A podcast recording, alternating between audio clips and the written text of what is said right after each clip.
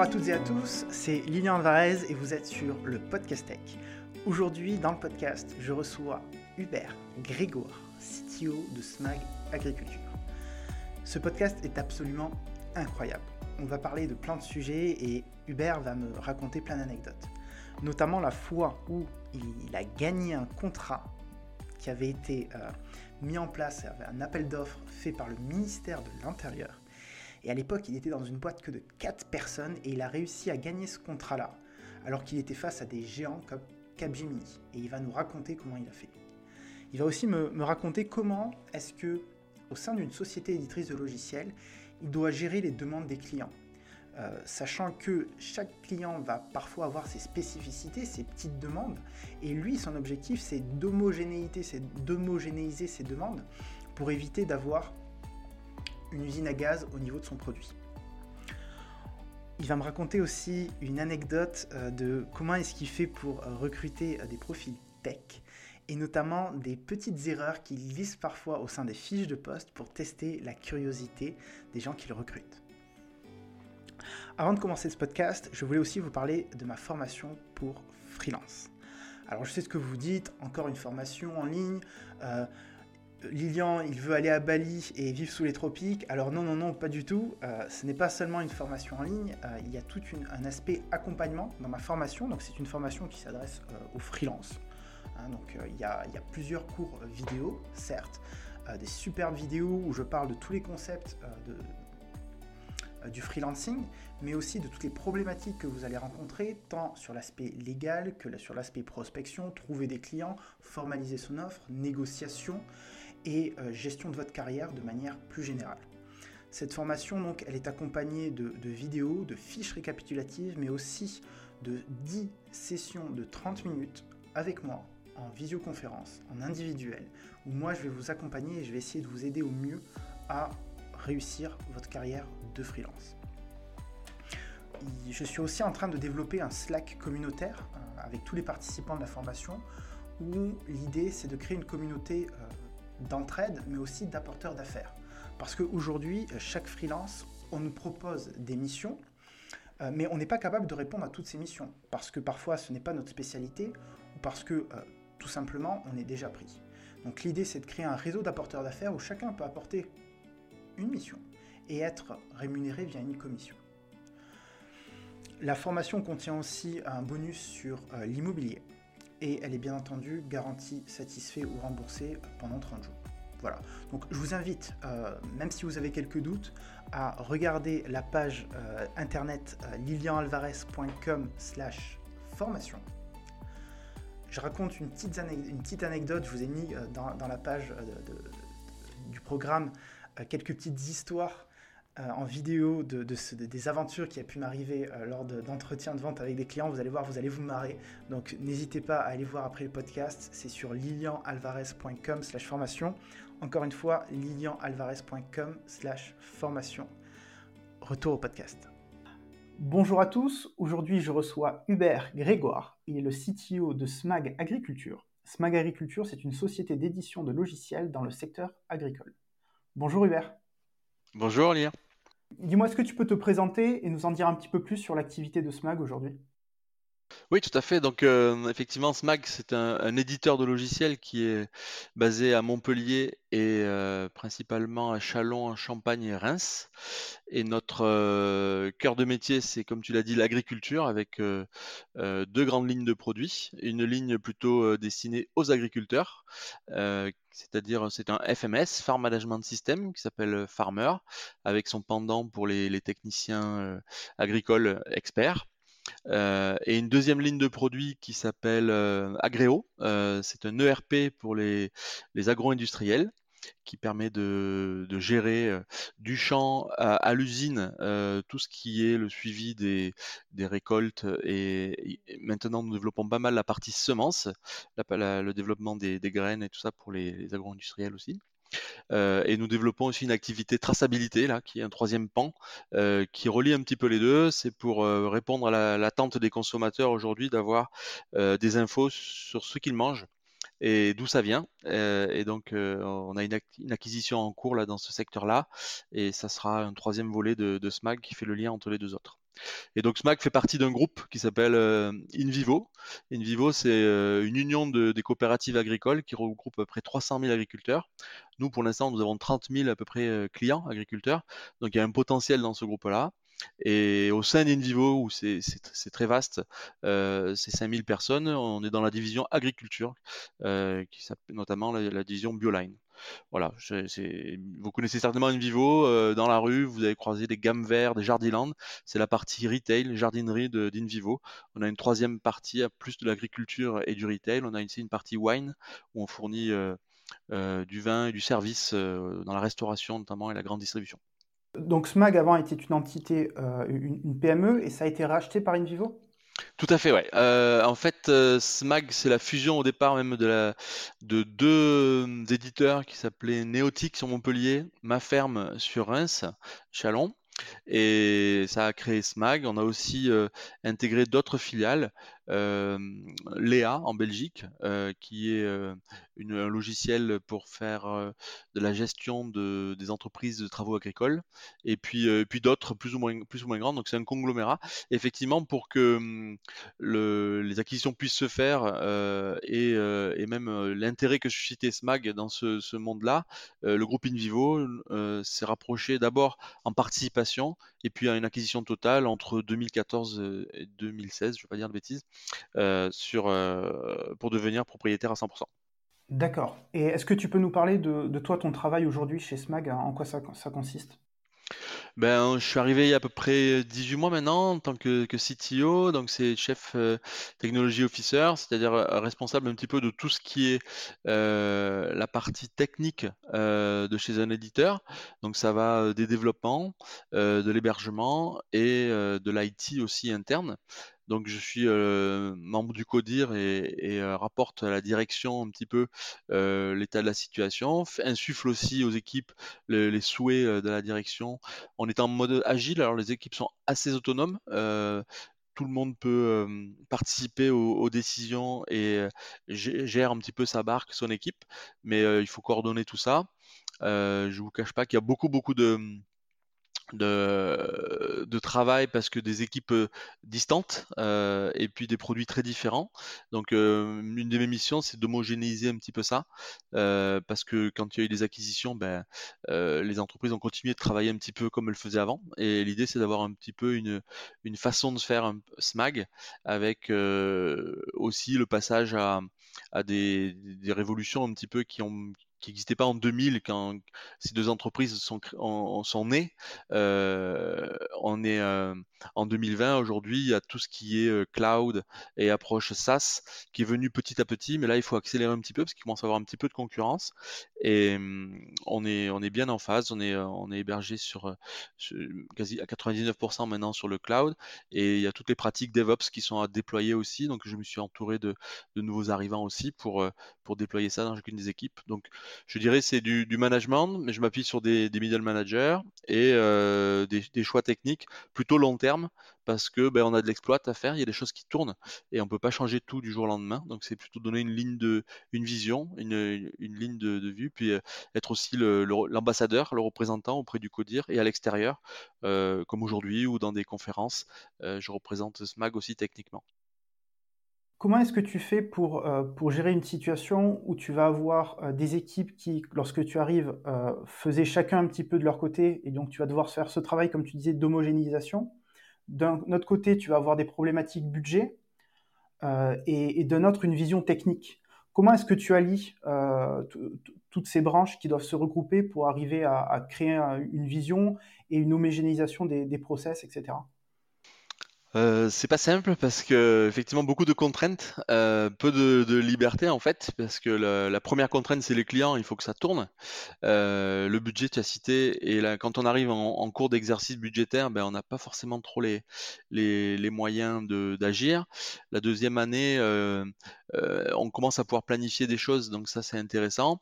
et donc effectivement beaucoup de contraintes et insuffler le une nouvelle direction ou des choix, ça va se faire doucement parce que un, on veut pas brusquer et deux, ben, y a, on ne sait pas tout. L'histoire de, 20 ans d'entreprise, c'est très compliqué, donc il faut, il faut quand même apprendre à, connaître le pourquoi et où on en est. Le, le tout, c'est de se faire euh, accepté aussi par les autres, que ce soit les, développeurs, mais aussi dans l'équipe des architectes, etc., euh, qu'on apporte tous son expérience euh, dans les deux sens. Je, suis beaucoup en écoute. On va dire que la première année, ça a été plutôt découverte, écoute, sachant que j'étais pas à 100% sur le poste. Je travaillais aussi un petit peu sur une mission sur Paris. on n'en parlera pas aujourd'hui. Ça fait partie du groupe aussi, mais j'étais à mi-temps. Et depuis quelques semaines, je suis passé à plein temps là sur Smag. Donc ça va aller mieux pour euh, pour être plus présent. Et puis euh, au niveau des choix, euh, l'orientation, insuffler notre, notre ligne directrice, c'est en fonction de ce qu'on a entendu, des tendances sans, sans, tomber sur les modes non plus, de pouvoir tirer quelque chose qui va sur l'horizon, qui va pouvoir se dérouler étape par étape. Euh, euh, et, donc c'est assez, assez, compliqué, mais euh, on va dire avec le temps on y arrive, on voit des, des, premiers résultats, les, clients le sentent aussi, on a, des très bons feedbacks des, dernières présentations qu'on a fait sur nos, sur nos roadmaps et sur l'orientation qu'on prend. Donc des clients qui étaient partis pour une raison ou une autre chez la concurrence qui reviennent parce qu'ils savent qu'en ce moment ça, ça, bouge pas mal chez Smack, donc c'est très intéressant. Je, rebondis sur ce que tu dis. Donc, tu parlais de, roadmap produit, etc. Comment est-ce que vous prenez ces décisions aujourd'hui de euh, développer un produit plutôt qu'un autre? Euh, Est-ce que ça va être euh, uniquement du feedback client? Il y a une notion toujours de budget. comment est-ce que vous gérez cette situation-là?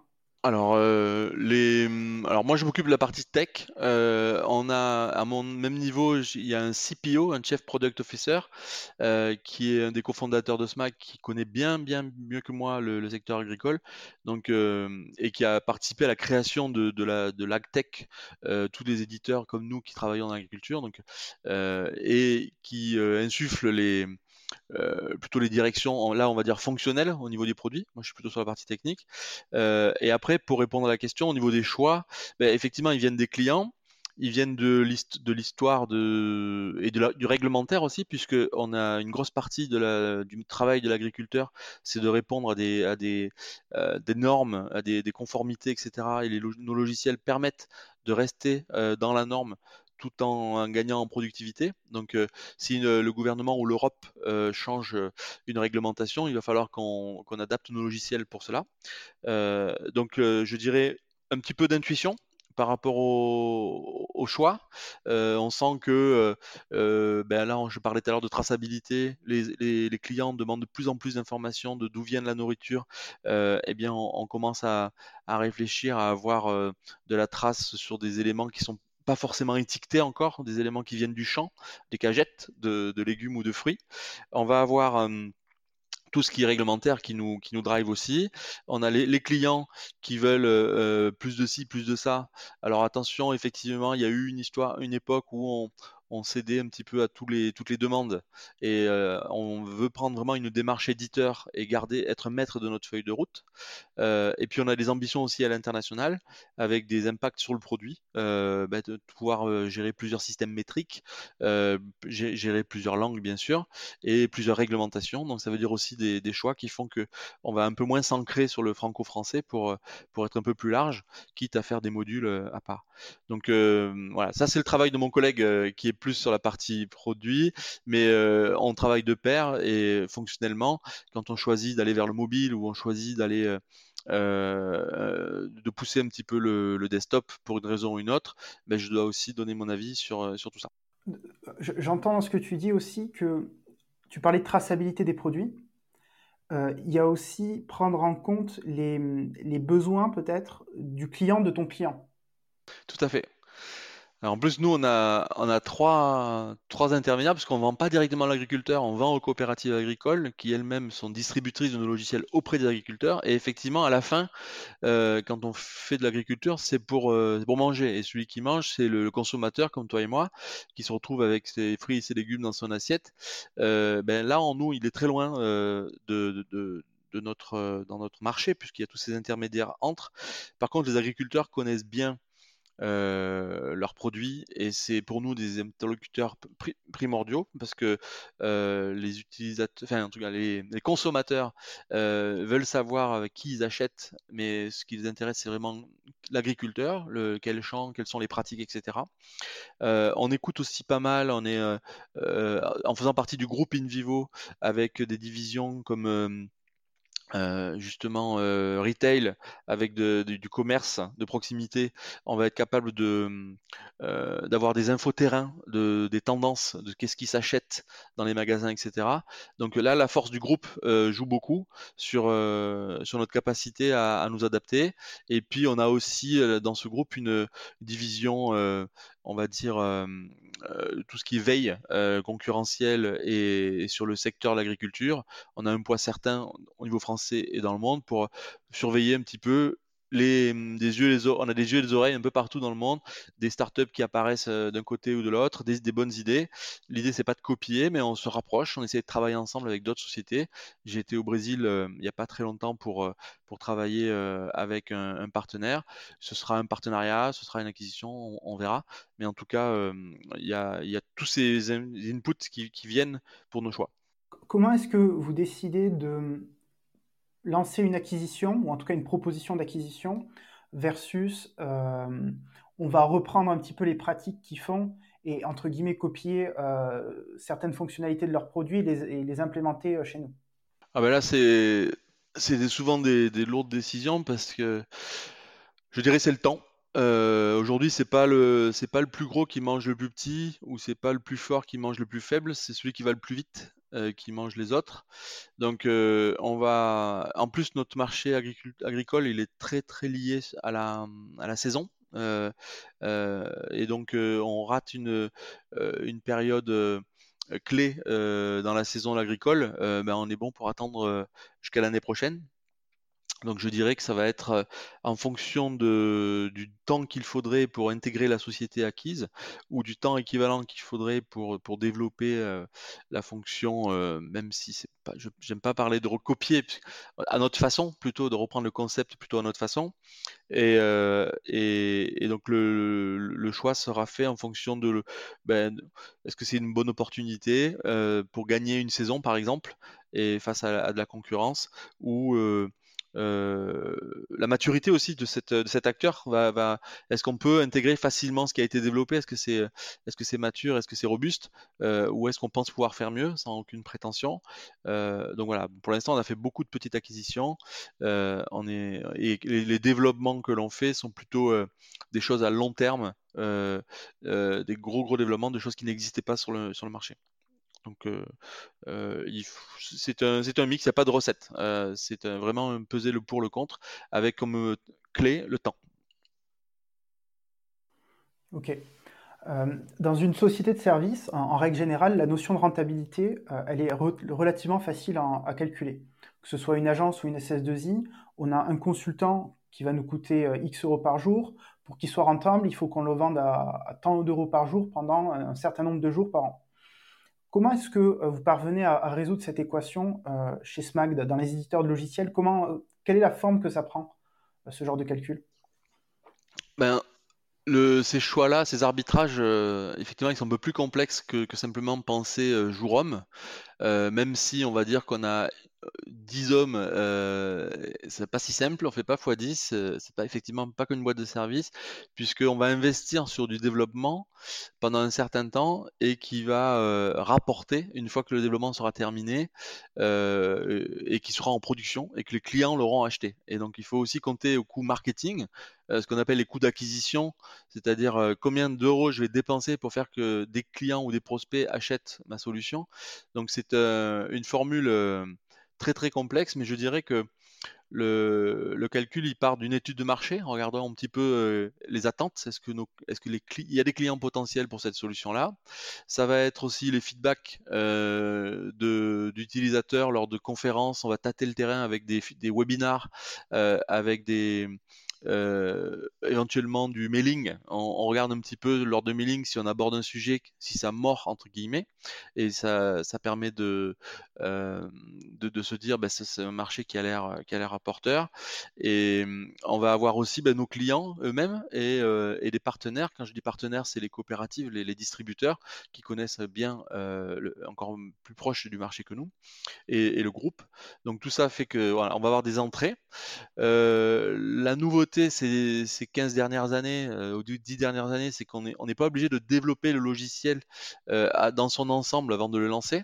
et c'est ça qui coûtait très cher et qui était très risqué parce que le jour où on a terminé, bah, peut-être que le marché a évolué, peut-être qu'on n'était pas tout à fait dans la cible et ça peut être très compliqué. En modèle SaaS et avec une approche itérative, on peut très vite sortir une version allégée de la solution, en freemium éventuellement, pour, euh, pour la compléter petit à petit avec, euh, avec des fonctions euh, premium un peu plus, un, peu plus avancées, et naviguer à vue, entre guillemets, avec, à toute, avec chaque release, en fonction de ce qui, des feedbacks des utilisateurs réels, plutôt que de, partir du papier et de faire de la théorie. Donc tout ça, c'est le moyen de, limiter ce, risque.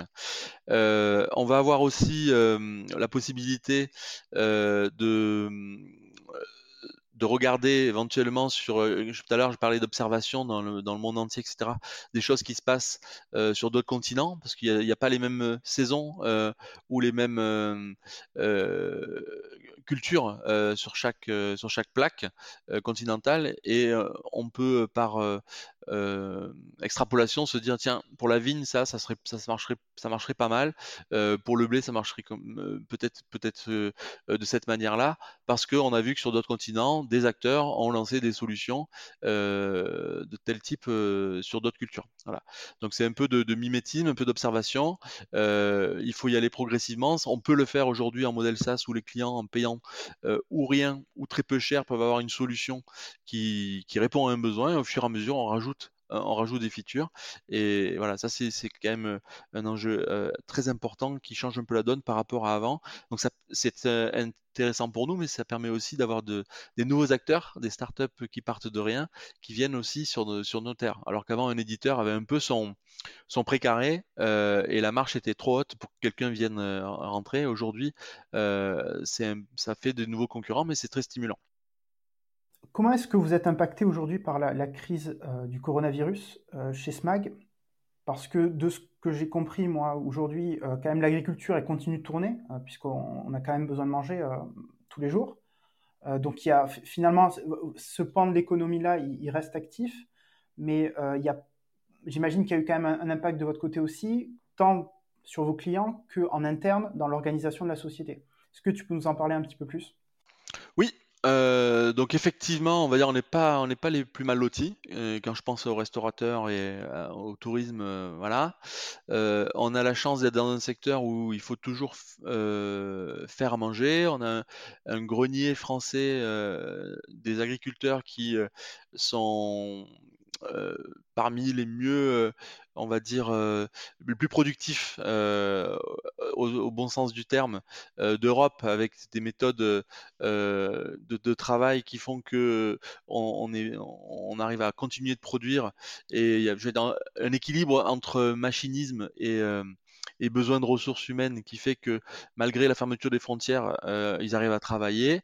Là, on arrive aux périodes de récolte sur certaines cultures, ça va être un peu compliqué puisque beaucoup d'agriculteurs faisaient venir des, travailleurs étrangers pour, euh, ramasser euh, les fruits et les légumes. Et, là, vous avez entendu parler d'une plateforme mise en place par le ministère de, de l'Agriculture pour faire appel aux gens qui sont en chômage partiel éventuellement ou qui n'ont plus de travail pour venir aider les agriculteurs, puisqu'on euh, on n'accepte pas forcément euh, euh, des, travailleurs étrangers, puis les déplacements sont un peu plus compliqués, et le logement aussi de ces, personnes étrangères. Donc euh, ça, c'est un impact sur la, sur la partie récolte, mais sur le, gros de l'activité agricole, euh, le reste, je veux dire, ça se passe plutôt bien. La distribution, le transport fonctionne. Notre groupe euh, est impacté un petit peu sur la, partie jardinerie. Je sais pas, j'ai cité tout à l'heure euh, Gamme Vert, Jardiland, mais en parlant de SMAG, nous, en tant qu'éditeur de logiciels, les développeurs étaient habitués à avoir quelques jours, un ou plusieurs jours par semaine de télétravail. Ben là, c'est du, du 100%. On est on est tous équipés en solutions digitales de, visioconf, de travail, de tableau blanc et de, suivi de projet. Donc, ça, je dirais, ça change très peu. Ce qui manque, c'est de voir les collègues un petit peu, l'ambiance, l'ambiance du bureau. On, est impatient de se, retrouver, mais la productivité a été plutôt très bonne au tout début. Un petit moment de relâchement normal sur la durée. Je pense que j'ai lu ça, ça se retrouve un petit peu de, partout. Donc, on essaye de mettre un peu d'animation sur, euh, euh, nos conférences euh, hebdo ou quotidiennes pour, garder, la, bonne ambiance. mais hum, je dirais que voilà, par rapport à d'autres, on est l'impact est, relativement limité. c'est plus au niveau de l'organisation où il faut faire beaucoup plus de points un à un avec les collaborateurs pour, pour, pour, vérifier que tout va bien, etc. Et, et on s'est rendu compte qu'on a beaucoup plus de réunions aussi qu'on en avait avant, puisqu'il y avait des, des coups de, des regards un petit peu informels ou des salut, ça va, qui suffisaient à, checker euh, euh, un certain nombre de points et là qui, qui, nécessitent euh, de prendre un peu de temps, une connexion, un rendez-vous.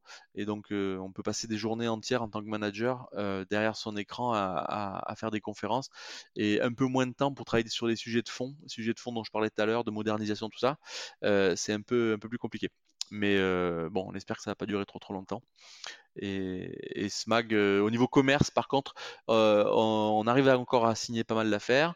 Euh, les clients, donc directement ceux à qui on vend, sont plutôt bien organisés, capables aussi de faire des, choses à distance qu'ils ne faisaient pas avant. ça se passe plutôt bien. On a, on va pas dire qu'on a, c'est comme si, si s'est rien passé, mais on a dû perdre certainement un petit peu, mais on a pu quand même faire des affaires.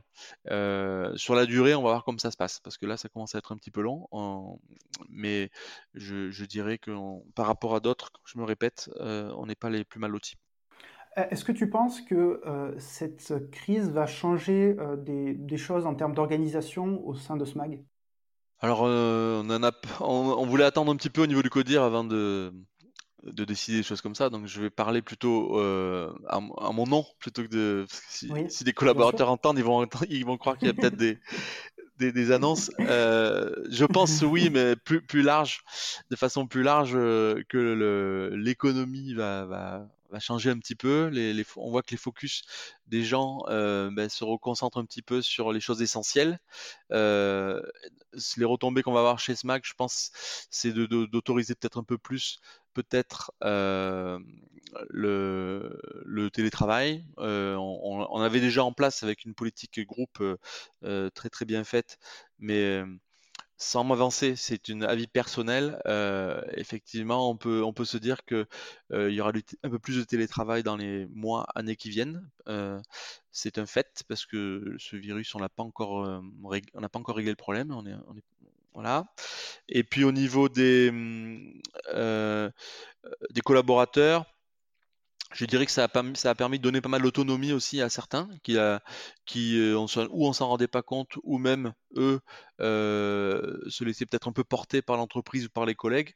Là, euh, en, mode, en mode tout seul chez moi, on est un peu obligé de, bah, d'être complètement autonome et on, voit ressortir des, bonnes choses. donc, le, un impact qui pourrait, qui pourrait être fait, une, conséquence de ça, c'est que peut-être des, personnes vont sortir un petit peu du lot après cette période de, confinement.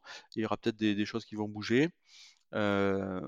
Voilà, au niveau, euh, je pense, euh, je peux pas, j'ai pas, j'ai pas réfléchi trop au niveau SMAG, mais personnellement, je pense que effectivement euh, le, le, monde du travail au sens large et encore plus l'IT et, et, la tech dans lequel on travaille euh, vont, tirer plutôt des conséquences positives de tout ça. Ça va accélérer un phénomène qui était déjà présent, euh, le travail à, la maison, euh, des, plages horaires un peu différentes, plus de tolérance, occuper un peu plus des enfants que ce qu'on le faisait avant où c'était un peu métro boulot dodo. Euh, donc, on a la chance de pouvoir travailler avec des outils modernes, et c'était déjà le cas avant. C'est pas ça qui nous l'a, qui nous a, nous a forcé. Euh, et ça va accélérer le, phénomène qui était déjà bien avancé chez nous. Pour info, nous, quelques semaines avant, quelques jours même euh, ou une semaine avant le, la demande du confinement par le gouvernement, on avait préparé, anticipé, on disait aux gens euh, n'oubliez pas de prendre vos laptops le soir, n'oubliez pas de, même ceux qui avaient pas des laptops mais des Mac Mini ou des machines un peu plus lourdes, on disait quand vous rentrez le soir c'est un peu plus compliqué, pensez à la prendre parce que peut-être demain on ne viendra pas. Et on a bien vu parce que ça a été annoncé un dimanche pour un lundi euh, de mémoire et un samedi pour lundi et donc on a, ça s'est plutôt bien passé. On a laissé une permanence au bureau pour euh, ceux qui avaient ou une souris ou un problème d'écran, etc. On a demandé aux gens le, vendredi d'ailleurs de, partir avec leur écran euh, secondaire, les développeurs. Euh, et bien, du coup, on a limité les allers-retours et ça a été vraiment sur 200 personnes, enfin 150 personnes, il y en a peut-être une dizaine qui ont dû repasser au bureau. Quoi. Pour des, détails. Donc sur l'avenir, ouais, ça va plutôt être euh, bénéfique, je pense, et une accélération de la digitalisation euh, du travail. Voilà, on pas, je pense pas que ce soit un scoop, hein, tout le monde l'a, senti. Par contre, ceux qui étaient restés un peu au crayon au papier, euh, dans certains métiers, je pense pas, je pense pas du tout chez nous, ça va être un peu compliqué de, vivre au rythme du monde actuel puisque tout est beaucoup plus euh, euh, rapide que, de passer par, par les systèmes traditionnels où auparavant on allait on prenait un coup de voiture, on pouvait, on pouvait discuter avec les gens, etc. Là, ça va être un peu plus compliqué. Tu as des industries en tête quand tu dis ça? Euh, Oui, il y, a des, il y a encore des, des, des, métiers, je pense, qui étaient un petit peu arrêtés sur des principes du, du, papier de l'écrit, euh, alors c'est peut-être pas, il faut pas généraliser, mais c'est des, gens, des, personnes que je connais ou dans le monde de, le, du légal, de la, euh, de la justice.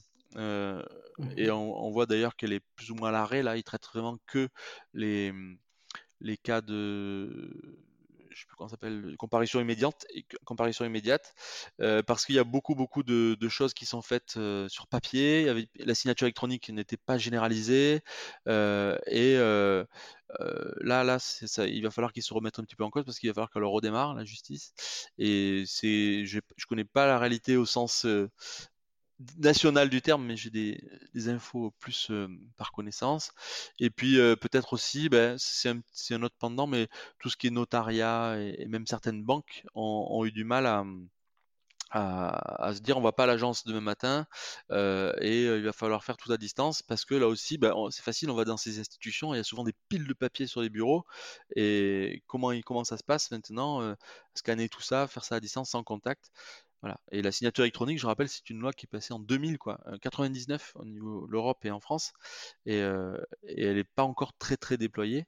Là, certaines banques commencent à vous permettre de signer des crédits ou des choses comme ça à distance, euh, mais ça devrait être 100%, quoi. donc il y a encore du travail. Tu as une grosse expérience d'expert technique avant de devenir, avant d'occuper, si je puis dire, des positions un peu plus managériales. Qu'est-ce qui t'a motivé à faire cette transition?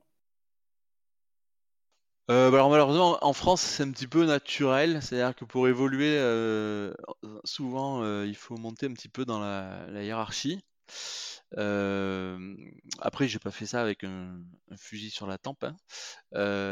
mais, juste de comparaison, effectivement, aux États-Unis, on peut devenir, on peut rester tech et monter un petit peu dans, la hiérarchie sans trop trop faire de, de management ou monter dans un codir et faire que des réunions et du PowerPoint. Euh, moi, ce qui m'a motivé, euh, en général, c'est plutôt le challenge. Je veux dire, voilà, j'ai jamais fait, pourquoi je le ferais pas? Euh, J'aime bien ça. tout ce qui est nouveauté, en général, un peu de curiosité aussi, de, de, voir comment ça se passe un petit peu quand on décide. et le... Pour le cas de SMAC, par exemple, c'est d'aller vers une nouvelle techno aussi euh, et un nouveau secteur que je connaissais pas. Moi, j'étais plutôt euh, open source, Java, etc. Et là, euh, une grosse partie de l'asset est en Microsoft, .NET Core, etc.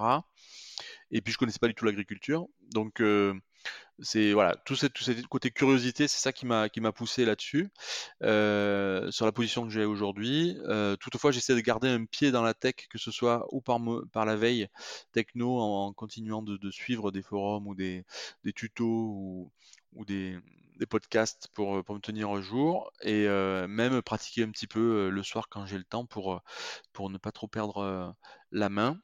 En tout cas, ce que, pourquoi du management aussi? Parce que là, je parle beaucoup de ou des capacités de décision et technique. Le côté management m'a toujours plu, la relation humaine, que ce soit par la formation, que ce soit les hommes et les femmes en général, qui sont l'essentiel d'une entreprise. Hein. on a beau parler n'importe techno, produits, etc. S'il n'y a pas les hommes pour faire et qui, qui soient motivés, eh bien, on peut, on peut rien faire. Donc, le côté gestion humaine aussi pour moi est intéressante. En tout cas, moi, ce qui me plaît, c'est de tirer le meilleur de chacun, de continuer d'apprendre, de faire apprendre et d'être un peu facilitateur en enlevant les embûches devant euh, devant les les, les, équipes parce que voilà, c'est toujours des, des, problèmes à régler et au plus au plus on est haut placé, au plus c'est facile entre guillemets puisqu'il suffit des fois de, de, de, parler à son collègue en, en comité de direction ou euh, appeler quelqu'un dans le groupe et on a les pour ça. Donc voilà, moi c'est plutôt la curiosité au départ et puis après l'envie de, faire bien les choses, d'avancer. À quoi elles ressemblent aujourd'hui tes journées? Quelles sont les, tâches, si je puis dire, ou les fonctions que tu vas occuper? Oula, donc c'est très très varié. j'essaie, alors si je parle aujourd'hui, pour être factuel par rapport au, contexte, on essaye le matin de, suivre un peu les délits de chaque équipe. on a une, quinzaine d'équipes chez SMAG, équipe agile avec un PO, un, Scrum Master, des développeurs, un testeur. Et chacune de ces équipes est autonome, fait sa vie jusqu'à la review, jusqu'à la démo. Et dans cette période où on croise pas trop les gens dans les couloirs, puisqu'il n'y a plus de couloirs, on est tous à la maison, euh, l'idée c'est qu'on s'est dit, euh, que ce soit le top management ou le middle management, qu'on allait un peu s'immiscer dans les, dans les délits d'un commun accord. Hein, c'est pas pour observer, pour fliquer, c'est juste pour sentir un petit peu euh, le terrain. Donc les matins, on essaye d'être dans les délits, 3-4. ça commence de 8h45 jusqu'à 10h, 10h, 10h15 la dernière. Euh, pour, euh, pour humer un peu l'ambiance terrain. Voilà. Alors il y a des jours où à ces créneaux-là, je vais avoir des réunions, je pourrais pas le faire, mais j'essaie de le faire au moins deux fois par semaine. Et puis euh, quand c'est pas le confinement, on essaye aussi de le faire un peu, un peu moins fréquemment, mais on, va un petit peu dans les délits aussi. Après, on va avoir beaucoup de réunions. c'est un peu le mal français je travaille, je lutte un petit peu contre ça, mais on, en a enlevé. Il y en a d'autres qui apparaissent, mais on, va gagner. donc après des réunions de décision ou des réunions d'information, donc on présente un nouveau projet, on nous présente une, des, choix arbitrés. Il va y avoir aussi des mmh, entretien avec des candidats. J'aime bien, participer à la sélection des, profils techniques. Donc, en, même en ce moment, on a, pu, embaucher pendant le confinement deux, deux personnes qui ont, qui ont démarré. Donc, tout ce qui est entretien technique et entretien d'évaluation, ce qui peut être par téléphone, Skype ou, ou en physique quand on pouvait. ensuite, une partie de l'après-midi aussi va être ou en réunion ou en, travaux brainstorming en codir. Une fois par semaine, ou c'est un codir, un codg de, où on fait le tour un petit peu de chacune des activités, finance, dev, produits, chacun des directeurs fait un petit peu un état des lieux, où on peut avoir aussi des, séances de, direction qui sont plus des travaux de, prospective ou d'évaluation de, on a parlé tout à l'heure d'acquisition, etc. Donc, travailler en groupe avec mes pairs.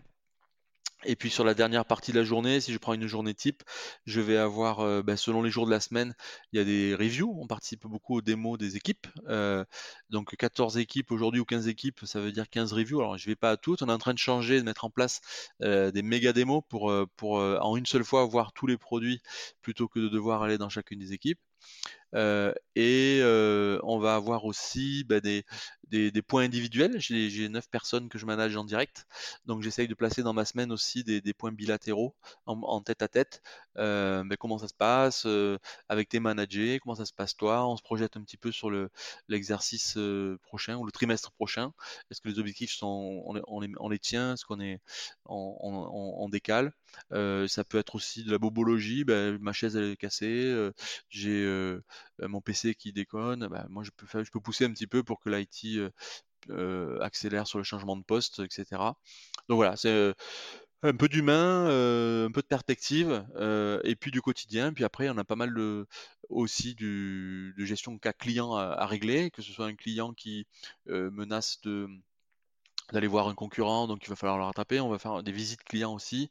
on va faire des démos sur les salons. On va faire voilà. Donc très très varié. beaucoup beaucoup de de, contacts humains. en fait, je suis rarement seul au bureau, dans mon bureau. Enfin, j'ai pas de bureau, j'ai un open space, mais devant mon écran, on est plus toujours accompagné. Et même aujourd'hui, ça veut dire en visio. Et les travaux de réflexion un peu de fond seul, c'est plutôt très, ou très tôt le matin, j'aime bien commencer tôt, ou, en fin de journée au calme, après 18 heures, pour, pour avancer un petit peu sur les dossiers de fond. Tu, disais parfois, voilà, il y a un client qui menace de partir. Comment est-ce qu'on fait pour attraper un client? Ah bah déjà il faut qu'on ait le service qui tourne bien. Donc on, revisse un petit peu les, les, écrous pour, pour vérifier qu'on n'ait pas quelque chose qui soit passé entre les trous de la raquette au niveau monitoring, etc. après, historiquement, on avait, on a, on a revu tous les contrats parce qu'il y avait des, des, vieux contrats qui étaient endémiques, qui n'avaient pas été renouvelés, etc., avec des tarifs d'une autre époque et les, pas du tout en phase avec les coûts d'aujourd'hui, etc. Donc il y a, aussi toute cette histoire-là. C'est quand on commence à, remettre un peu les clients les contrats au goût du jour, ben, les clients qui ne comprennent pas. Donc il faut, il faut simplement expliquer qu'aujourd'hui, euh, une application euh, moderne, euh, elle ne tourne pas que en web. On a aussi le pendant mobile, on a aussi à gérer Android, iOS, on a aussi, ils veulent du, temps réel, ils veulent des choses rapides. Donc ça veut dire aussi une infrastructure qui tient la route. Ils veulent que ça tourne 24/24, 7 sur 7. Alors on n'assure pas ça aujourd'hui. Hein. On, est plutôt sur les heures, les horaires 20h, 20h, 20h, 8h, pardon. Euh, et une partie du week-end, parce que les agriculteurs travaillent beaucoup le week-end aussi. Ça change de mes activités précédentes. On n'a pas la, possibilité le week-end de se dire on va, on va tout péter et lundi personne n'aura rien vu. Ça travaille aussi le week-end. Donc, euh, ce que je veux dire, c'est que le client, il faut leur expliquer tout ça. Et euh, dans l'histoire de SMAG, en fait, toutes ces nouvelles technologies sont arrivées. SMAG avait commencé avec le web de 2000, on va dire, et bah, depuis, il s'est passé pas mal de choses pas mal de choses ont été mises en place sans qu'on l'explique trop. Et, du coup, bah, il peut y avoir des changements un petit peu de tarification ou de pratique. Et donc, il faut communiquer. Je pense que l'essentiel, c'est communiquer. Après, euh, on avait aussi tendance à faire un petit peu du sur-mesure. Euh, que ce soit des développements sur mesure ou des contrats sur mesure.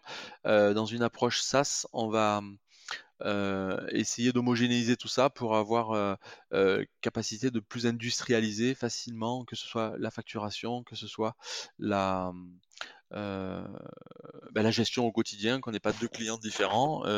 chaque client est important et chaque client a sa valeur, mais au niveau de nos solutions, elles doivent être maximum homogène pour faciliter le, euh, que ce soit les, les, perfs, les devs, les évolutions, euh, la maintenance, etc. Donc, euh, comment le rattraper? Moi, c'est juste, juste en expliquant. Moi, plusieurs fois, je suis allé faire un petit peu le, le, tour de grands clients pour leur expliquer ce qu'on voulait faire. Ça les rassure. Et puis, tout de suite derrière, ils, sont, ils repartent pour, pour une, une, campagne avec nous. Quoi. Tout à l'heure, tu disais aussi que tu étais très impliqué dans, le, dans les recrutements. Euh, notamment des profils techniques. Comment est-ce que tu vas euh, évaluer? Est-ce que tu as des, euh, des questions auxquelles tu, que tu vas systématiquement poser en entretien? Comment est-ce que tu te positionnes pour dire, OK, cette personne, elle va bien matcher avec l'équipe ou elle va pas matcher avec l'équipe, c'est la personne qu'il nous faut parce qu'elle a, les compétences? Comment est-ce que tu évalues tout ça? Alors, je je vais pas donner toutes les recettes parce qu'après ils vont, ils vont pouvoir passer tous les tests. Mais, mais en gros, c'est le, la capacité d'adaptation de la personne, donc par son profil, par son parcours. On va voir si c'est une personne qui a un parcours lisse au niveau scolaire, etc. Après, est-ce que dans les entreprises, les premières expériences qu'elle a eues, elle a pu prendre un peu de risque ou avoir des difficultés qu'elle a pu surmonter. Donc ça, c'est une capacité très importante de résilience et de, des individus. J'aime bien aussi les profils un peu atypiques, du coup, des gens qui ont un parcours un peu plus chaotique, mais qui sont là aujourd'hui, devant moi. Donc ça veut dire que qu'ils aient fait telle ou telle école, créer une boîte, qu'ils soient cassé la figure, qu'ils soient revenus pour, pour venir faire du, dev, par exemple, ou autre chose. moi, je respecte beaucoup ça, et ça veut dire aussi que c'est quelqu'un sur qui on va pouvoir compter dans la, vie, la société. Donc ça, c'est un côté humain, on va dire. Dans ce côté humain, je pourrais rajouter aussi la curiosité. Donc on va sur les CV d'aujourd'hui, on voit plein de mots clés et on, on voit si la personne, on va vérifier qu'elle connaît bien ces sujets ou si elle les survole. Euh, mais le fait déjà de, les citer, ça veut dire qu'elle est curieuse, qu'elle sait que euh, l'informatique, ça se résume pas à, un framework, à une techno. Euh, d'être conscient qu'il y en a plein, déjà, c'est très bien. Euh, j'ai une anecdote sur ce sujet-là, c'est que à un moment donné, alors c'était pas chez Smack, c'était mon expérience précédente, on cherchait quelqu'un un peu justement euh, euh, capable dans la prod d'aller chercher les, bugs ou les, les problèmes les plus au fin fond du système. Et j'avais posté une page internet avec un acronyme qui voulait rien dire. Je dirais de mémoire TVM, je dis n'importe quoi, et j'avais fait un tvm.co, un site, et, dans mon annonce j'avais mis connaît la technologie TVM. Je cherche quelqu'un qui connaisse ceci, ça, ça, dont la technologie TVM. Et ben, il y en a plein qui ont postulé, et qui sont jamais allés, quand jamais tapé sur Google TVM, puisque je les voyais arriver, moi, les gens qui venaient, qui cherchaient, et sur cette page-là, et sur cette page, j'avais dit, si vous êtes arrivé ici, c'est bon pour l'entretien. Et, donc, ce qui est intéressant, c'est que sur peut-être 10 candidats que j'avais filtrés, il y en a peut-être un ou deux qui avaient tapé et qui avaient ah, c'était qui m'avait dit c'est sympa votre truc, on, a, on y a cru que c'était une vraie techno et il tombait sur la page. Donc voilà, donc la curiosité pour moi, c'est que ça peut apparaître sous la forme de plusieurs technos diverses ou des hobbies, même dans les hobbies, on peut voir des choses qui font ressortir une certaine curiosité. Euh, la, soif d'apprendre, donc quelqu'un qui continue à se former. Alors quand c'est quelqu'un qui a bac plus 1, enfin qui, a un an ou deux ans d'expérience, je lui je le pardonne, il sort de, ses études et il est en, début de sa carrière, mais très vite, au bout de 4, 3-4 ans, il faut, il faut continuer à se mettre à jour. On voit les technos qui avancent très vite. Donc, euh, demander aux gens euh, où c'est que, quels sont les sites qu'ils fréquentent pour, pour se tenir à jour. il y en a beaucoup qui vont me dire Twitter.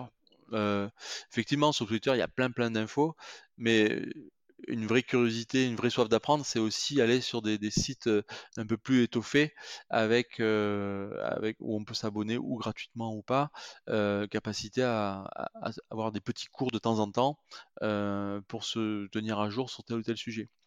Donc voilà, quelles sont les sources d'information et de, et de veille et de formation?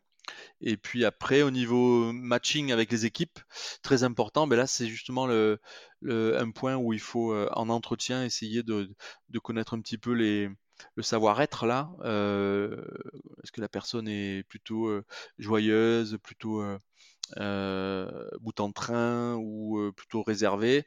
C'est pas du tout pénalisant, mais est-ce que ça va matcher avec l'équipe? Donc là, c'est subtil, hein, c'est là que le c'est intéressant de les avoir en face à face et de passer un petit moment ensemble.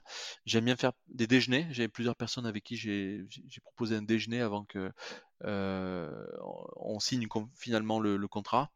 Euh, ça permet de voir la personne sous un autre angle, un peu dans un cadre euh, différent d'un bureau d'entretien. Voilà. Mais pas rien de particulier. Sur certains profils, on fait des tests techniques. Euh, on a un petit framework de test. Euh, on a aussi passé un accord avec un outil d'évaluation technique aussi qu'on mettra en place bientôt. Donc euh, ça permet de se rassurer en général quand on a un petit doute. ça permet de, se dire bah, au moins sur ce point-là ça va. Et, les autres, beaucoup de, parties qui sont un petit peu subjectives. Quoi. Quelle est la plus grosse difficulté, qu'elle soit technique ou pas d'ailleurs, que tu as rencontrée au cours de ta carrière et comment est-ce que tu l'as surmontée? Bah, chez Smag, j'avais, j'avais, tu es bien au courant parce que on, avait pu travailler ensemble. Le, un des challenges l'année dernière, c'était en février 2019, un, grand salon de la, relatif à l'agriculture où on avait un gros stand et le souhait de, de, présenter une offre complète web mobile et on était plutôt plutôt en avance sur la partie Android. Et sur iOS un peu un peu confiant mais moi quand je suis arrivé je me suis dit «Mmh, il va nous manquer un petit peu des ressources et des compétences sur sur iOS parce qu'on développe en natif. Et et donc j'ai en mode un petit peu Warrior, recrutement rapide, démarrage rapide, on a essayé de monter une petite équipe iOS, sachant qu'il fallait que ce soit externalisé pour aller vite, mais en même temps qu'on prenne la compétence en interne pour, en tant qu'éditeur, maîtriser notre, notre solution. Donc j'ai fait appel à, deux freelances fantastiques, dont un qui est en face de moi, et, et donc a boosté l'équipe dans tous les sens du terme, technique et aussi motivation, etc., avec transfert de compétences. Et on a été au rendez-vous, et je retire mon chapeau à tout le monde là-dessus, parce que le, le challenge était, était pas évident et on a pu avoir une application, notamment sur Android le jour J. L'équipe a pu sortir l'appli juste avant le salon et, ça a fonctionné. Donc ça c'était sur ma courte expérience SMAG le, plus gros challenge, le truc réussi que, dont je suis fier. Des challenges, il y en a plein tous les jours euh, aussi. Et dans, mon, et dans ma carrière, de façon un peu plus large, euh, un des plus gros challenges, c'était une expérience que j'avais sur, euh, avec le ministère de l'Intérieur qui remettait en, en jeu son système d'immatriculation. Vous savez qu'en 2007, on a changé de plaque d'immatriculation et en fait, on partait d'un système informatique un un petit peu désuet avec du, du bull, du bull GECOS et beaucoup de, systèmes mainframe qui passaient leur temps à s'échanger des fichiers plats pour remonter les immatriculations des préfectures. Et c'était très très compliqué. Ça venait de très haut. La le, le, ministère de l'Intérieur avait dit il faut moderniser tout ça. On va avoir une base de données SQL et un système d'immatriculation quasiment temps réel. Un garagiste qui immatricule une voiture, il faut qu'il ait la réponse tout de suite, alors qu'on avait plutôt une habitude à 48 heures ou, quoi. Et donc, le, le challenge, c'était d'arriver à faire ça, sachant qu'en face de nous, on avait c'était un appel d'offres qui était mené par le ministère et les, constructeurs automobiles français. Et on avait des gros gros éditeurs, de CGI, des Accenture, des Capgemini et des grosses boîtes de services. Et, nous, on était une petite boîte sur Paris. On m'avait fait monter pour ça et on a, on a répondu à l'appel d'offres en, montrant que ce n'était pas si compliqué que ça, que c'était le, mot-clé, c'était les API et les, web services, et que on pouvait faire des choses normalisées qui marchent, etc. Et à ce moment-là, on était une boîte de 4, euh, 4 ou 5, avec moi qui venait d'arriver, et on a eu le projet, on est passé à une boîte de 20, et on a, on a travaillé pendant quelques années pour eux, et c'est toujours en marche, puisque tous les constructeurs automobiles passent par cette plateforme pour, euh, pour l'envoyer vers le ministère de l'Intérieur. Et euh, ça, c'est une super fierté parce qu'on a, on a fait ça à trois, un architecte, un développeur et un chef de projet. Et puis on a staffé petit à petit. Et du développement développé en 2006-2007, qui marche encore en 2020, plutôt, et qui gère la, la la, perf et la montée en charge, etc. Euh, J'en connais pas beaucoup euh, fait par une petite équipe comme ça. Après, il y a les gros éditeurs euh, classiques. Euh, je suis super, super fier de ça et je passe un bonjour à tous mes anciens collègues. On avait fait pas mal de choses avec déjà des files d'attente, des, des, des queues, etc. Qui fait que tous les garagistes le soir, quand ils envoient leur immatriculation, ils avaient la réponse dans la minute. Et puis si vraiment, il y avait beaucoup, beaucoup d'immatriculations ce jour-là, ils avaient la réponse en 5 minutes au lieu de 2 ou d'une. Mais c'était euh, jamais perdu et ça fonctionnait tout le temps. Et, et déjà, c'était pas le cloud, mais c'était déjà très, très élastique. Donc euh, voilà, c'est un super, super challenge. J'ai passé 8 euh, ans dans cette société et j'en ai très bons souvenirs. Comment est-ce que ça, se passe, les appels d'offres, quand c'est le ministère de l'Intérieur qui les fait? J'imagine qu'il y a une notion de confidentialité. Euh, il y a une notion de budget aussi. Comment ça s'articule tout ça? Ça prend quelle forme en termes des contrats que tu, que tu vas pouvoir avoir euh, entre ta société et le ministère de l'Intérieur? Alors, hem, là, on avait un intermédiaire qui était le Comité français des constructeurs automobiles et nous, on était prestataires pour eux. Mais je connais bien les appels d'offres puisque mon expérience précédente, c'était, un éditeur de logiciels de gestion d'appels d'offres. Et donc, comment ça se passe? Beh, que ce soit une collectivité ou un ministère, il va établir, heu, un un cahier des charges. C'est vraiment ça qu'on appelle l'appel d'offres avec, heu, des clauses techniques et des clauses, plutôt sur euh, clause technique, c'est-à-dire qu'est-ce qu'on attend dans la réponse de l'appel d'offres, et après des clauses plutôt sur quel type d'entreprise est capable de répondre à l'appel d'offres, c'est-à-dire une raison, il faut qu'il y ait un, certain chiffre d'affaires, un nombre d'employés, que les employés soient plutôt en France, que la société ait un bilan, des bilans positifs depuis 4 ou 5 ans, voilà, un certain nombre de critères qui vont être fixés aussi. Donc plutôt des critères, on va dire, administratifs et plutôt des critères techniques. Et puis, ben, ben, c'est un des gros pavés euh, en général qui sont fournis sous forme de l'appel d'offres et la réponse à l'appel d'offres, c'est un pavé aussi gros avec des réponses à, chaque point. Euh, nous sommes une entreprise de tant de salariés, euh, il y a 80% qui travaillent en France, etc. On va répondre comme ça. Et puis on a souvent des annexes. Il faut rajouter derrière ben, les extraits des, bilans précédents ou des liens vers un commissaire au compte, etc. Au niveau technique, euh, on va souvent avoir besoin de présenter un, diagramme d'architecture. Euh, il va falloir faire tout ce qui est, euh, c'est souvent des questionnaires en fait. Est-ce que la solution est multiplateforme? Est-ce que la solution est comment s'appelle scalable, etc. Et puis souvent, donc la première phase, c'est répondre par dossier, par, papier. Il y a une, une, analyse des premiers candidats. Et puis dans une deuxième phase, il, va y avoir une, des entretiens, une audition. une audition en face à face. Donc là, on est reçu, je l'ai vécu ça chez mon ancien éditeur, on est reçu par une petite commission euh, euh, et pour euh, le projet d'ailleurs ministère intérieur, c'était le cas aussi. On a été reçu place Beauvau pour, pour, pour présenter notre sujet. Donc là, on a des experts en face de nous. Donc c'est souvent de la DSI ou les utilisateurs qui vont nous poser des questions. et comment vous allez faire ci, comment vous allez faire ça. Donc là, il faut répondre sans euh, on a, c'est chronométré parce que chaque candidat va avoir le même, euh, le même temps, donc il faut, il faut pas trop rentrer dans les détails parce que il faut pouvoir couvrir tous les, tous les sujets. Euh, donc le piège c'est ça, hein, c'est de rentrer trop dans les détails et de pas, de pas répondre à un certain point. Et du coup, s'il ne répond pas au point sécurité qui était tout à la fin ou au point sauvegarde qui était tout à la fin, on a zéro sur ce point-là. Donc il faut, voilà, c'est un vrai examen. Et puis, et puis après, ils font leur, leur tambouille interne pour mettre des notes. Il y a des critères qui sont connus, hein, les barèmes sont connus au, départ. Mettre des notes en fonction des résultats sur chacun des points. Et puis on, on peut être en shortlist à la fin avec, ils nous demandent de faire une démo euh, les deux derniers retenus par exemple.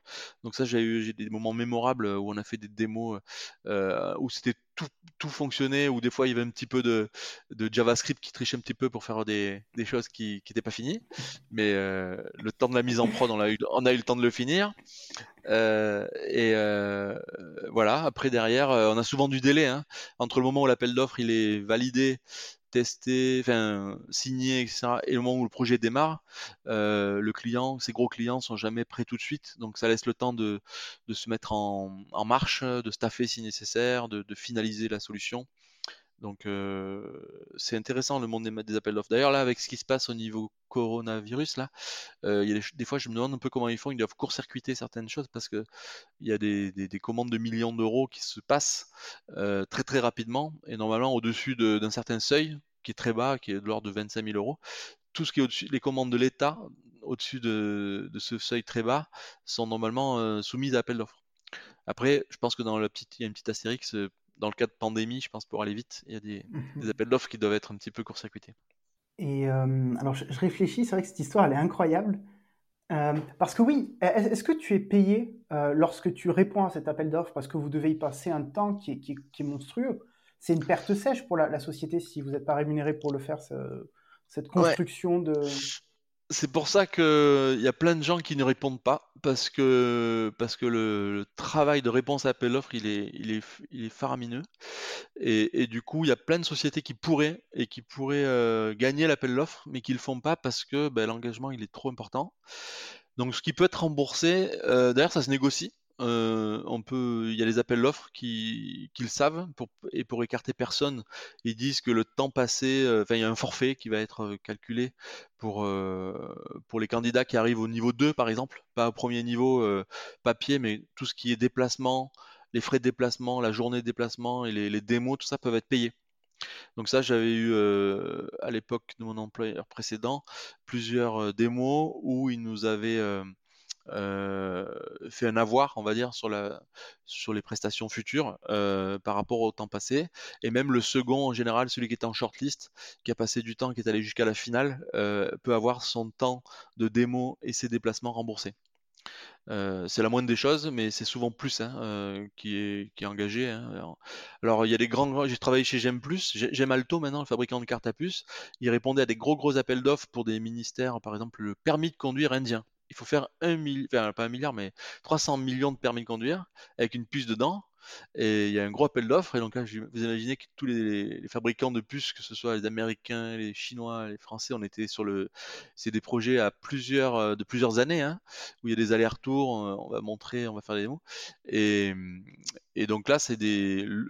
La réponse à l'appel d'offres coûte plusieurs millions d'euros. Après, le marché, quand tu l'as, c'est plusieurs milliards d'euros. Mais Justement, c'est un petit peu ma question, c'est que euh, aujourd'hui, euh, à, mon échelle qui est, beaucoup plus basse, quand on est freelance, il y a, euh, deux, fonctionnements, soit au forfait, soit en régie. Et quand on est au forfait, on doit s'engager sur un, livrable. Donc il ne faut pas se planter sur l'estimation. comment ça se passe sur ces gros contrats? On, peut fonctionner en régie sur ce, sur ce genre de dossier? Comment c'est géré le budget? Ça dépend, c'est vraiment très différent. Il va y avoir des, lots déjà. On n'a jamais euh, tout dans un seul. Euh, euh, voilà, c'est pas parce qu'on a gagné le marché qu'on a tout. Le marché il est découpé en lots, on peut avoir que certaines parties et d'autres vont avoir d'autres, donc ça limite le risque. Par rapport au, mode de paiement, il va y avoir des modes de paiement à l'acte, donc, tant que c'est effectivement, ça peut être le nombre de jours passés avec des options derrière. Par exemple, je prends 100 jours de Lilian avec 20 jours en option si on n'a pas fini dans les temps. On va avoir aussi des solutions au forfait. Donc là, je paie, que ce soit il faut que ce soit fini, c'est obligation de résultat. Donc c'est très très variable. Pour avoir travaillé dans les différents modes de marché public, le nombre de branches possibles, de combinaisons possibles est juste énorme et c'est pour ça qu'il y a des logiciels pour ça. Donc euh, tout est possible. Aujourd'hui, tout est possible. Euh, en général, c'est plutôt borné. C'est-à-dire que je suis pas juriste des marchés publics, mais pour avoir traîné un petit peu avec eux, ce que dit un petit peu la loi des marchés publics, c'est que on veut savoir quoi, combien et combien de temps quand on passe un, un appel, un appel d'offres. Donc euh, c'est toujours borné dans le temps, c'est borné euh, au niveau économique et euh, c'est au, mieux défini dans ce qu'on veut avoir. C'est là que c'est le plus dur. C'est très difficile de spécifier un logiciel, on le sait bien. vous imaginez quand c'est une administration qui doit le faire. donc, mais le principe du marché public, c'est que voilà, l'argent public doit pas être mal dépensé. Donc, il faut que le contrôle soit le plus strict possible, tant au niveau des, du délai et du, et du périmètre et du coût de l'argent. Avant de répondre à l'appel d'offres, quand même, tu as une idée du budget qui sera. Selon les projets, effectivement, il y a une fourchette qui est annoncée. c'est un type d'appel d'offres où il y a une fourchette qui est annoncée. Après, on peut aussi faire un peu de lobbying, aller traîner un petit peu dans les couloirs de l'Assemblée, la mairie, la machin, pour aller sonder, puisque cet, organisme, même s'il est public et tout ça, il a budgété plus ou moins sur l'année qui vient euh, des choses. Il a dit, je vais faire des trottoirs, euh, je vais mettre 100 000 euros de provision, c'est pas assez, tu, fais, fais pas grand chose avec 100 000 euros, mais je dis n'importe quoi. Et mmh euh, après, il fait un appel d'offres. S'il arrive à le faire passer à 80 000, ben voilà, c'est le moins offrant qui, qui gagne si ça dépasse, il peut refuser le projet, le repousser à une autre année, revoir sa copie. Ce qui coûte très cher quand même pour une collectivité ou, l'État, c'est de faire un appel d'offres qui soit infructueux. C'est-à-dire qu'un appel d'offres où personne ne répond. Et là, on a passé beaucoup de temps côté administratif à préparer l'appel d'offres et il n'y a personne qui a répondu. Mais ça coûte assez cher. Donc des fois, il ne faut pas trop chipoter sur, le, sur les montants. Les entreprises sont raisonnables parce qu'elles ne vont pas mettre un prix trop haut de peur de se faire écarter pour des raisons budgétaires. Donc le mécanisme, c'est pas des enchères, au contraire, ça, ça s'autorégule justement par euh, la raison, tout simplement. On va mettre des prix corrects. Euh, on arrive un petit peu à la, fin de l'entretien. Euh, dans mon audience, il y, a, de nombreux freelances qui, nous écoutent. Est-ce que tu peux nous dire les, points sur lesquels tu es attentif lorsque tu vas recruter une personne externe à l'entreprise qui va venir pour une, durée limitée, pour faire une mission spécifique? Alors j'imagine que ça va rejoindre un petit peu les, points sur euh, le, recrutement en général d'une personne, mais euh, qu'est-ce que tu vas regarder? Alors effectivement, je, je pense pour moi un freelance a la particularité d'être quelqu'un d'expérimenté. Donc je vais le, le, le, recruter un peu comme je ferais pour un senior chez moi, un senior dev ou un senior archi. Euh, quand je dis senior, c'est qui vient avec un bagage et de l'expérience. Donc je vais, regarder un peu ses expériences, ses succès surtout, parce qu'on peut avoir quelqu'un qui a beaucoup beaucoup d'expérience, mais on se rend compte qu'il a euh, tout à foiré quoi en fait. Donc euh, j'aime bien qu'il me raconte un peu ses succès et puis côté malin, comment il a fait pour réussir ses, ses dernières mission parce qu'on sait qu'en informatique, c'est toujours il faut être un petit peu smart pour, réussir. la capacité d'autonomie aussi, quelqu'un qui, qui, va pas poser des questions tout le temps et qui arrive à se débrouiller. Je parlais tout à l'heure de curiosité et d'auto-formation. Ben, il faut que le freelance soit aussi autonome ce côté-là, donc voir un peu dans sa carrière comment il a rebondi quand Flash s'est arrêté ou ou une telle ou telle techno sur laquelle il avait misé par exemple. Euh, et puis s'il a les bonnes pratiques, il y, a un certain nombre de mots-clés qui sont importants pour moi, euh, notamment au niveau des tests. Euh, donc selon la techno sur laquelle il est, que ce soit en Java, en .NET, en, en iOS, il y a un certain nombre d'outils de tests qui sont utilisés par la communauté et il faut qu'ils les connaissent, au moins le nom, au moins les, minimums d'usage, parce que je demande beaucoup de, de, qualité dans les, solutions que l'on fait, et d'autant plus quand c'est externalisé, puisqu'il faut euh, récupérer le code ensuite et que ça puisse être touché à la marge et qu'on puisse repasser des jeux de test pour pouvoir vérifier que ça fonctionne toujours comme avant. Donc euh, voilà, donc pour moi, l'expérience réussit surtout, la méthode au niveau test et, euh, et l'autonomie, puis après, qu'il soit au goût du jour aussi au niveau des pratiques que ce soit agilité, DevOps, euh, qu'on n'ait pas besoin de trop trop passer de temps à expliquer euh, tous ces concepts-là qui peuvent être un peu descriptifs pour quelqu'un qui a travaillé euh, plutôt en cycle en V dans des éditeurs, des éditeurs un peu à l'ancienne. Mais aujourd'hui, on a quand même un panel de, enfin l'industrie soft tech, elle est quand même à jour. On a un panel de, consultants et de, freelance qui sont bien au goût du jour et en général plutôt c'est eux qui amènent, qui apportent ça dans les entreprises donc il n'y a pas de souci. Mais voilà, pour, pour, être, pour être synthétique, c'est la partie test, moi, qui m'intéresse beaucoup, puisque il faut bien comprendre que le, code va rester, la prestation est finie, le code va rester, il faut qu'on puisse le toucher sans, sans, aucun risque. Du coup, comme je disais, on arrive à la fin. S'il y a des gens qui nous écoutent et qui veulent prendre contact avec toi, ou même est-ce qu'aujourd'hui vous recrutez SMAG, ou peut-être même des agriculteurs, ça m'étonnerait, qui, qui, vont tomber sur le podcast et qui souhaitent en savoir plus sur SMAG, où est-ce qu'ils doivent aller? Alors le site de SMAG, c'est smag.tech, smag.tech, euh, avec capacité à, prendre contact, etc. Et puis moi, c'est H Grégoire, H comme Hubert, euh, tout collé, euh, G-R-E, G-O-I-R-E, H Grégoire, at smag.tech, ou H Grégoire tout court sur, sous Twitter. Je suis aussi en message perso disponible euh, donc nombre d'agriculteurs, ils vont pas directement acheter chez SMAG, ils se rapprochent plus de leur coopérative, mais euh, on, les accueillera, on les orientera volontiers. Et puis oui, on recrute, euh, on a quelques postes ouverts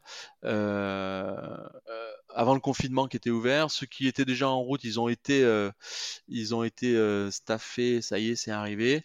On va faire le, on n'est pas sorti encore de, cette histoire de coronavirus, on, on fera le bilan à la fin, on verra un petit peu comment ça se passe.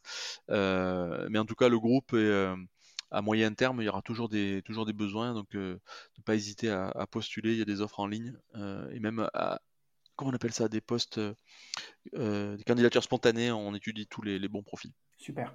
Merci beaucoup, Hubert. Merci à toi, Lilian. prouvez-moi que ma maman et la NSA ne sont pas les seuls à écouter cet épisode. Abonnez-vous, mettez un énorme pouce bleu et notez le podcast, ça nous aide vraiment beaucoup. Merci.